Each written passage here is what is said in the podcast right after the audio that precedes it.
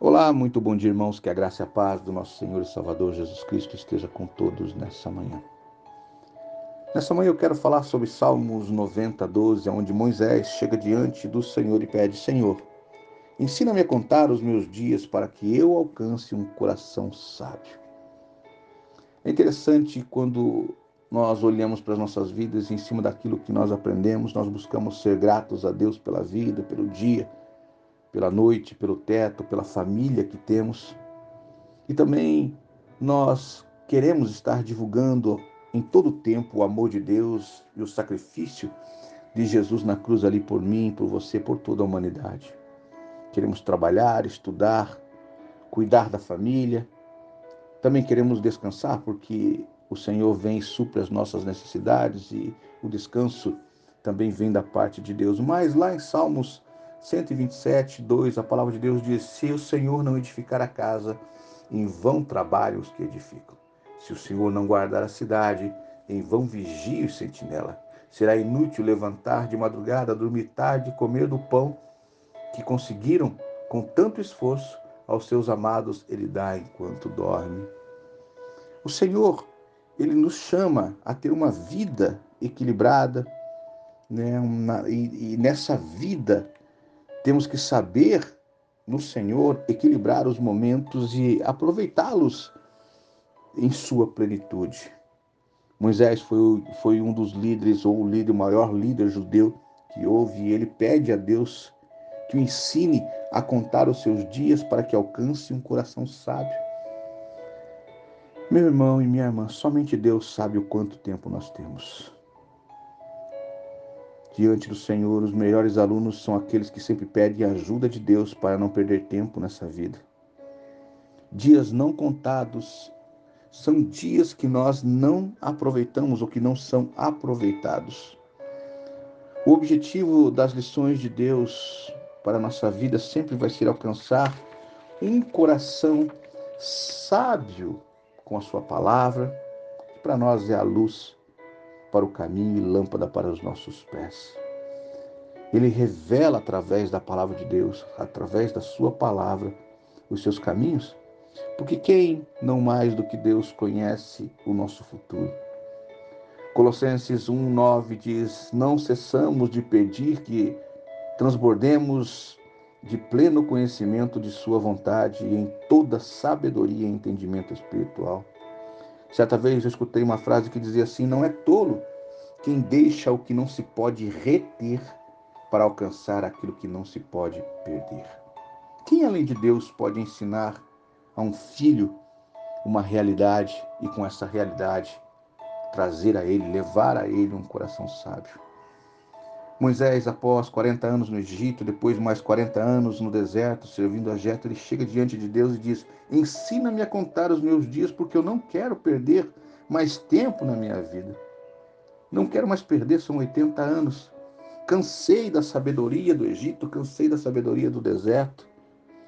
Eu quero ouvir a tua voz. E lá no verso 9 diz assim: Todos os nossos dias vão se acabando no 10, ele nos ensina que a duração de nossa vida passa rapidamente.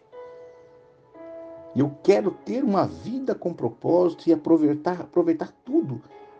Não quero passar nenhum dia sem ser contado como um dia proveitoso para a minha vida.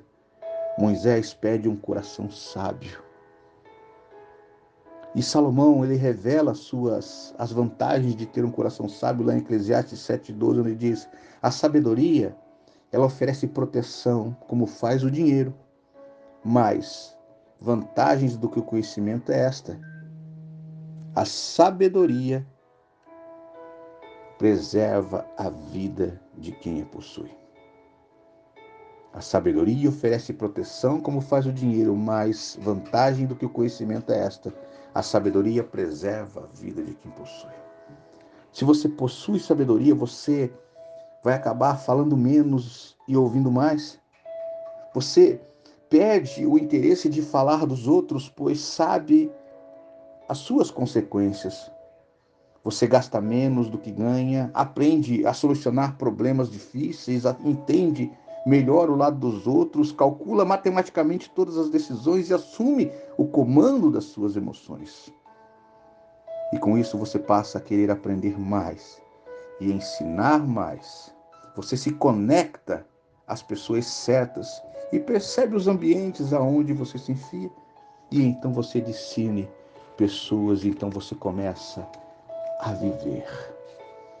Nós não temos que criticar a escuridão porque nós precisamos simplesmente acender a luz e entender que, que o coletivo, né, no coletivo a gente acaba entendendo as coisas, mas vai ser sempre no individual que você sabe. Saber vai ser sempre individual. Entender, muita gente entende no coletivo, mas vai ser sempre no individual que você vai saber. É pessoal. O futuro é construído pelas decisões que você toma hoje, meu irmão e minha irmã. O futuro é construído pelas decisões que nós tomamos hoje, não pelas desculpas que nós damos todas as manhãs. Você pode estar num momento difícil da tua vida e pedindo para que Deus abra uma nova porta, para que Deus faça algo na tua vida. E Deus então te ensina. Mas Deus pode te levantar, Deus pode levantar você do fracasso, mas nunca Ele vai levantar você das tuas desculpas. Levante a cabeça e busque o novo do Senhor, busque sabedoria do alto, porque nós necessitamos de sabedoria do céu para viver nesses tempos tão difíceis. Deus abençoe você em nome de Jesus. Tenha um dia maravilhoso na presença do Senhor. Em nome de Jesus. Amém. Olá, muito bom dia, irmãos. Que a graça e a paz do nosso Senhor e Salvador Jesus Cristo esteja com todos nessa manhã. A palavra de Deus, lá em Marcos 8, 1, 9, o Senhor nos chama a frutificar e a multiplicar sobre a terra aquilo que Ele tem colocado em nossas mãos. E começa assim no 8.1. Naqueles dias, quando outra vez se reuniu grande multidão, e não tendo o que comer, Jesus chamou os discípulos e lhe disse: Tenho compaixão desta gente, porque já faz três dias que eles estão comigo e não tenho o que comer. Se eu os mandar para casa em jejum, desfalecerão pelo caminho. E alguns deles vieram de longe. Mas os discípulos lhe disseram: Como poderás alguém saciar de pão neste deserto esse povo? Então Jesus perguntou: Quantos pães vocês têm? Eles responderam: Sete. Então mandou o povo assentar-se ao chão, no chão, e pegando os sete pães, partiu-os após ter dado graça, e os deu aos seus discípulos para que estes os distribuíssem, repartindo entre os povos. Tinham também alguns peixinhos, e abençoando, mandou que estes igualmente fossem distribuídos. Comeram e se fartaram e dos pedaços restaram sete cestos. Louvado seja o nome do Senhor. Quantos pães você tem? O que você tem em suas mãos? Porque Deus quer multiplicar para abençoar vidas. Pão é um alimento universal e pode ser servido em qualquer lugar deste mundo e você precisa, pela fé, chegar diante do Senhor e se entregar, se lançar na presença de Deus para que Deus faça de você uma bênção. Aleluias. Eles colocaram ali nas mãos de Jesus os pães e o Senhor então multiplicou. Lançar-se diante de Deus e dizer: Senhor, eis-me aqui, para que o Senhor multiplique aquilo que Deus tem colocado em Suas mãos, é uma coisa. Mas outra coisa é distribuir para aqueles que necessitam, para aqueles que Deus quer abençoar. Foi fácil os discípulos, depois de receberem de Deus a multiplicação dos pães e dos peixes, dividir com aqueles que estavam na mesma tempestade ou no mesmo deserto? Não foi. Houve ali uma briga entre a carne e o espírito. Os mais carnais provavelmente pensaram: eu estou no meio do deserto igualmente, vai faltar daqui a pouco, vou guardar.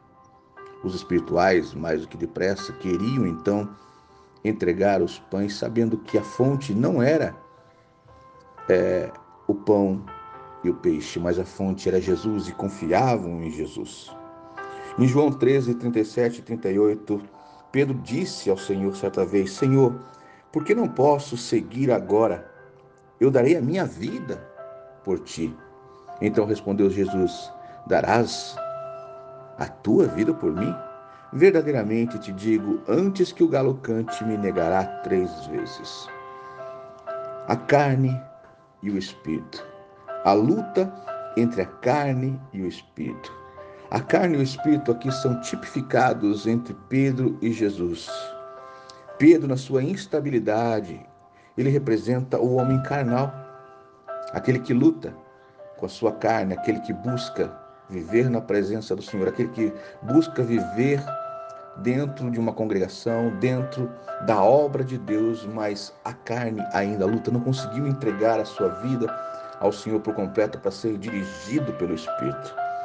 Pedro, na instabilidade aqui, mostra ser e representa o homem carnal, quando Cristo, Jesus Cristo, aqui representa ser o homem espiritual. Pedro ele foi o tipo de carne que terminou por não fazer aquilo que desejava. Havia um desejo no coração dele de seguir a Jesus, de fazer a obra, de ir até o fim com Jesus. Mas a carne falou muito mais alto. Em todo o ministério de Jesus Cristo, Pedro se mostrou ser a tipologia da carne. E então, naquele grande dia onde Jesus havia profetizado sobre a vida de Pedro, chegou o dia onde o galo cantou. O galo para nós é o símbolo da pontualidade da nossa consciência. A nossa consciência ela nos acusa, a nossa consciência ela vem sobre nós, sabe que aquilo é errado. Mesmo nós sendo carnais, nós fugimos, nós nos escondemos, nós ficamos em casa. Nós queremos esconder daquilo que nós não cumprimos as promessas que nós fizemos para o Senhor, as promessas que nós fizemos de andar com Cristo, ela vem sobre nós e não adianta se esconder. Não adianta se esconder porque a consciência, ela é pontual no símbolo aí do galo, ela vem sobre nós. Porque a carne, a nossa carne, ela nunca é pontual, ela nunca cumpre a sua palavra. A palavra do homem carnal perde diante da pontualidade da natureza do galo, porque o galo vem e canta, que é o símbolo da pontualidade inegociável e inquestionável daquilo que não fizemos em cima daquilo que prometemos. A carne que promete dar a vida por Cristo vai negar nos momentos que o conheceu e não vai compadecer-se, então, ali quando nós olhamos para Pedro, quando Jesus está sendo açoitado, maltratado e elevado, para dentro da sala do julgamento. Pedro, ele vai ao longe, assentar-se ao redor da fogueira dos servos do sacerdote, dos inimigos de Deus que estavam ali. E sempre vai se manter distante dos acontecimentos proféticos. A atmosfera de Deus, quando está acontecendo, uma atmosfera onde Deus está agindo, onde está se cumprindo a palavra de Deus, onde algo maravilhoso, o céu está descendo sobre a terra para se cumprir algo profético, um acontecimento profético, ele fica para fora. Nós nos colocamos para fora dos acontecimentos proféticos e não vamos nos envolver com a grande paixão de Cristo, porque decidimos ficar fora, porque somos guiados pela carnalidade e nunca entregamos o nosso ser para sermos seres espirituais no Senhor que buscam o direcionamento do Espírito e não atendemos aos impulsos carnais. Multiplicar é uma dessas paixões proféticas que Deus tem para nós. Deus multiplica, Deus vem sobre nós, mas entregar é outra coisa. Precisa ser espiritual para entender que da onde veio a multiplicação do peixe, a multiplicação dos pães, ele ainda está do nosso lado. Ele ainda está aqui. Não são os peixes, não são os pães, mas é aquele que multiplicou que está do nosso lado e vai permanecer conosco. Quando nós continuamos a viver na carnalidade, primeiro nós não participamos da paixão de Cristo, dos acontecimentos proféticos. Nós deixamos de multiplicar aquilo que Deus colocou em nossas mãos. Deixamos de discipular, de fazer discípulos, porque não é fácil. A carne vai querer sempre a fogueira do que o perigo do envolvimento com a história de Deus sobre este mundo. Dizer que quer é uma coisa, Dizer que eu quero ser exemplo é uma coisa, mas ser exemplo é outra coisa. Precisa buscar na fonte aonde Deus derrama o seu espírito sobre o nosso espírito. Porque se você não buscar a presença de Deus e buscar aquilo que é espiritual, viver na carnalidade, você vai reclamar de tudo. As pessoas estão me olhando, as pessoas estão me criticando e por aí nós vamos contando histórias, mas você não pode, não vai poder ficar inquieto porque o mundo te observa, você está dando a ele esse direito, porque você se revelou ser uma nova criatura. Tem um ditado que diz que a cada 100 homens que você discipula, um levará a sério a Bíblia e o outro vai ler você. Antes de ouvir alguém, você vai sempre ver o rastro dela, aquilo que ela já plantou, aquilo que ela já fez. Porque o cristianismo que eu prego deve ser o testemunho que eu vivo. Deus quer entregar algo na tua mão e na minha mão. Deus quer multiplicar pães, quer fazer algo maravilhoso sobre a tua vida para você saciar a fome daquele que necessita. E eu estou falando aqui em todos os aspectos. Nada é preciso para servir ao Senhor a não ser obediência e entregar a sua vida e deixar de ser carnal. Pedro, muitos que estudam ali o Getsemane entendem que aquilo ali foi algo muito parecido com o tabernáculo, porque Jesus deixou oito, subiu com três até o santo do santo, ao lugar santo e subiu ao santíssimo lugar. Pedro ficou no lugar santo, veio do lugar santo porque regrediu ao átrio e acabou aqui no alpendre ou na marquise de toda aquela situação, simplesmente se esquentando fora dos acontecimentos de Deus, porque mostrou-se a carnalidade gritou mais alto, mas depois ele se arrepende e volta para o caminho do Senhor. Se arrepende de tudo aquilo que ele fez e entrega sua vida para o Senhor. E foi quem foi, ao ponto de Deus entregar as chaves das portas do céu para ele. Que Deus abençoe você nessa manhã, em nome de Jesus. Reconheça a dependência total do Espírito Santo em sua vida. Seja um homem de Deus, uma mulher de Deus espiritual.